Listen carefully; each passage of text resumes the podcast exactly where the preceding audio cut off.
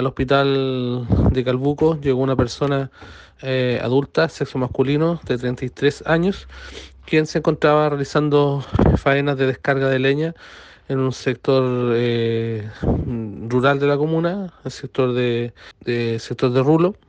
en donde por razones que se investigan, al momento de dejar leña desde su camión tipo grúa, este habría pasado eh, a llevar al parecer unos cables de alta tensión